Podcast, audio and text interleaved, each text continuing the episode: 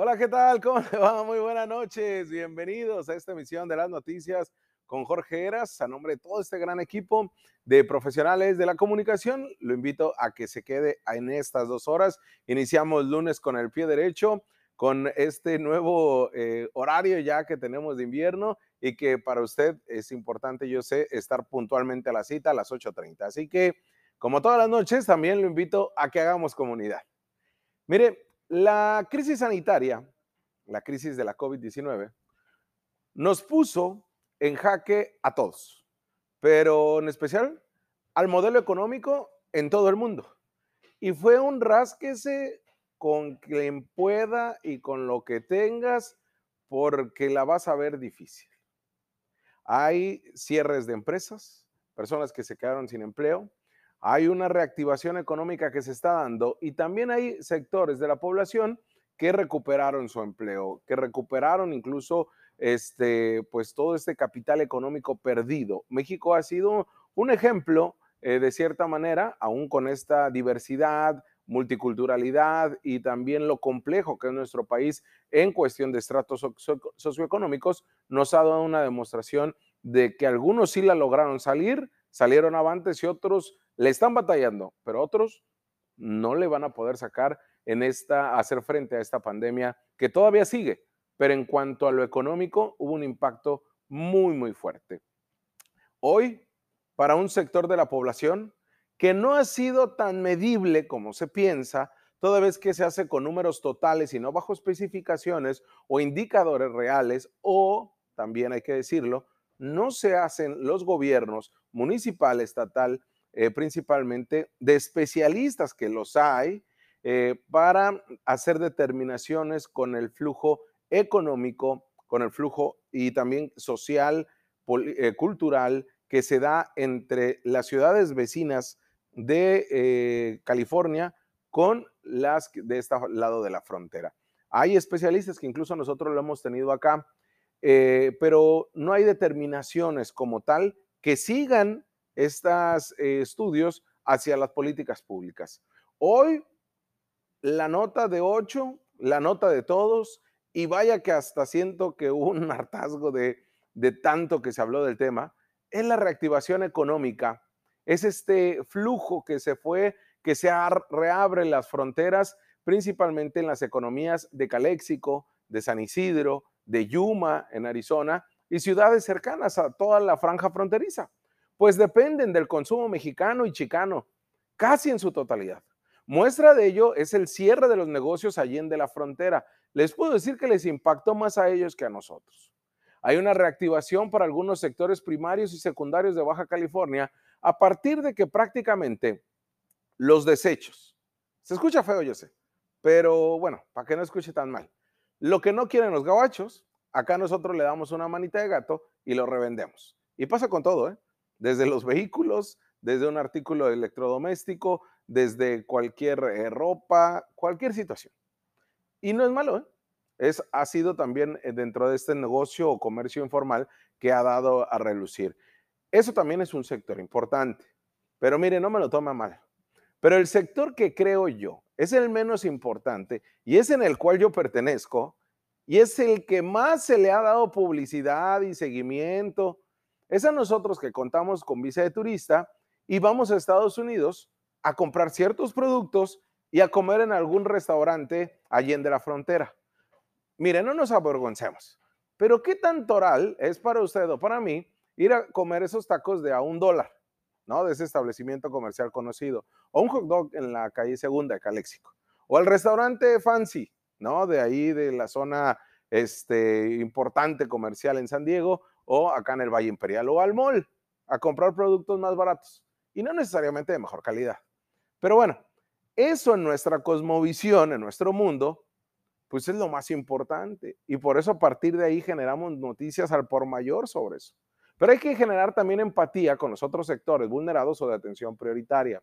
Hay que decirlo también, para aquellos que se van a gloria, o que nos van a gloriamos con ir a comprar o consumir a Estados Unidos, quizá no nos dimos cuenta pero desarrollamos nuevos hábitos de consumo local y arraigamos bastante nuestra dinámica de compra y consumo en cada ciudad que tenemos. Obviamente primero respingamos porque ya estábamos acostumbrados a ir a las ciudades de Estados Unidos más cercanas a la frontera, pues a comprar estos desde em, ropa interior hasta el artículo electrodoméstico, pues que nos va a salir más barato y que se presume de mayor calidad. Es evidente la calidad en productos, incluso el servicio al cliente, la disponibilidad, la variación en la oferta y la demanda, que sigue siendo esto que nos atrae de consumir en Estados Unidos. Pero la calidad de México también es buena. Y entendimos este gran problema que vimos en no poder cruzar hacia Estados Unidos como para empezar a consumir desde lo local. ¿Por qué cree que en estas tiendas de mayoreo, este, de estas empresas que empiezan con C, estaban llenos y eran personas con gente con placas de California principalmente?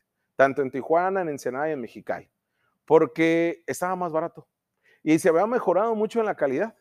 Incluso los estadounidenses venían hacia tierra este, baja californiana y en Sonora a hacer sus consumos. En nuestro país hay que voltear a la economía social, me queda claro. Y eso nos demostró la pandemia. Por eso le digo, hay que tener la empatía de voltear a ver a todos los demás sectores, no solamente el nuestro. ¿Qué tanto nos vimos perjudicados los que solamente compramos por una, por una cuestión de placer o gusto? Las respuestas de ver a este mundo después de esta crisis nos dan precisamente este entorno en el que vivimos. Es resultar de, de, este sistema sanitario en el que se encuentra todavía durante la pandemia, la economía, la convivencia, las relaciones laborales, los métodos de producción tienen que ir más allá de los gobiernos locales de México, del consumo local. Eso ya terminó siendo arcaico. Tiene que ser campañas más fuertes. No fueron suficientes. Ahí tuvieron que darse, de acuerdo a, a análisis que se dieron en diferentes foros desde la Ciudad de México hasta en Baja California, bases mínimas para personas que estaban en situación económica complicada para generar consumo y también sobre la posibilidad de tener un piso estable con el fin de promover una economía solidaria. Eso se dio en todo el mundo, ¿eh? no, no creo que solamente era exclusivo de México. Era pensar en los momentos de crisis en donde no era tan fácil mover los productos. Esta economía solidaria hacia dónde nos iba a llevar a fortalecer el mercado interno. Sin embargo, se quedaron a medias. Hubo varios encuentros entre empresarios y legisladores, incluso denominado, uno de ellos muy importante, cambios estratégicos de los modelos económicos y social frente a la COVID-19. Su objetivo era vincular a los organismos internacionales y expertos de diversas regiones del mundo con legisladores de México y de otros este, países, especialmente España, para generar un espacio de reflexión, pero más que eso, políticas públicas hacia la transformación de los modelos económicos y sociales, para que no todo se quede en lo anecdótico de por qué no he ido a cruzar, eh, por qué no fui a cruzar a comprar a Estados Unidos durante casi 20 meses, sino que tenga una verdadera razón de ser y entendernos como un mercado interno fuerte, el cual no tenemos. El pronunciamiento de legisladores federales, principalmente de Morena y PAN, fue hacia que la pandemia, y los legisladores federales que sí chambean, ¿eh?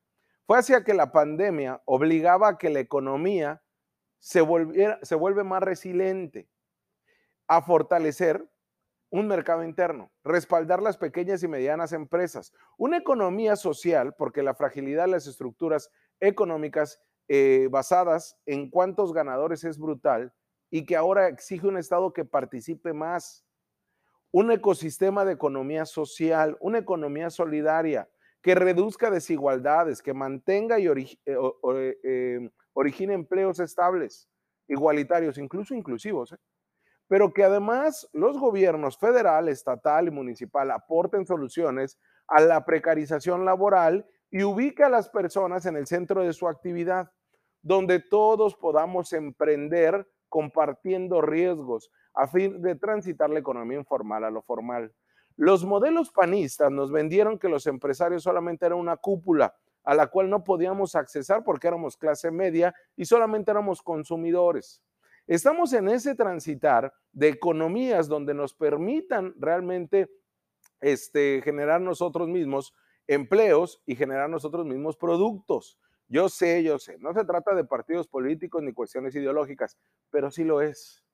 Hay que visibilizar modelos en el que los gobiernos, las instituciones internacionales, las autoridades locales y las organizaciones compartan convicciones frente a desafíos de la humanidad, que se promuevan verdaderas alianzas para que la experiencia ciudadana movilice al poder económico. Desde los ciudadanos se mueva el poder económico y financiero al servicio de la sociedad. Le repito, no es discurso, no me estoy candidateando a nada, es realidad que se da en otros países, pero que en México nos vendieron como imposible, a menos que participes en actos de corrupción. Lo importante es generar bienestar y solidaridad. Son eh, eh, temas que ya entienden algunos legisladores, pero solamente queda en el discurso. Modelar ese andamiaje institucional y normativo facilita un mercado interno. Fortalece a través de consumidores y ahorradores y productores. Mire, para cerrar, para los expertos en economía, externaron un artículo de la BBC de Londres que al finalizar, eh, esto todo al finalizar el primer semestre del año, que Andrés Manuel López Obrador tuvo aciertos y errores en su política económica frente a la pandemia. El error o fracaso que plantean los especialistas es que AMLO decidió mantener un cinturón bastante apretado y gastó solamente 0.7% del Producto Interno Bruto en medidas de estímulo fiscal hacia las empresas o hacia los sectores vulnerados la cifra más baja de todos los países latinoamericanos. Consideran los especialistas que la respuesta fue limitada en apoyos fiscales y que no hubo movimiento en las tasas impositivas o en transferencias de subsidios o mecanismos que faciliten el financiamiento en el sector privado. Además, lo que más impactó a las, eh, las medias y pequeñas empresas es que la mayor parte del costo social y económico terminó siendo pagado por usted, por la sociedad. Un millón de empresas tuvieron que cerrar, al menos dos millones de personas no han, no han logrado recuperar sus empleos. El acierto de AMLO, ¿cuál fue? De acuerdo a los especialistas. Durante lo complicado financieramente hablando de la pandemia, fue el no contratar deuda para hacer frente al problema financiero que se venía. Es decir, no arriesgar las finanzas para salvar a las pequeñas y medianas empresas. La decisión tomada desde la óptica del secretario de Hacienda, Arturo Herrera, es que en comparación en otras economías de América, México tendrá una posición macroeconómica y fiscal más fuerte cuando termine toda esta crisis, gracias a la decisión de no contratar deuda adicional y generar buenas expectativas ante los inversores. También hay otras cosas ligadas, como cuestiones legales, en el caso de que México tiene una ley muy antigua y, no y prohíbe perdón, el uso de deuda pública para otra cosa que no sea infraestructura pública. Pero bueno, todos estos temas, tenemos un gobierno de centro izquierda, supuestamente. Pero en términos de deuda se comporta como un gobierno conservador, pero acá el tiempo le va a dar la razón al propio Andrés Manuel López Obrador. A usted, a los que lograron cruzar hacia Estados Unidos con visa de turista y que están consumiendo producto y que van a ver el incremento de la paridad peso dólar y que no todo era tan chafa como pensábamos en México, quizás todo cambia nuestra reflexión pero no tiene que quedar en algo anecdótico, tiene que ir acompañado de una política pública que le tenemos que exigir a los gobiernos municipal, estatal y federal. No hay más.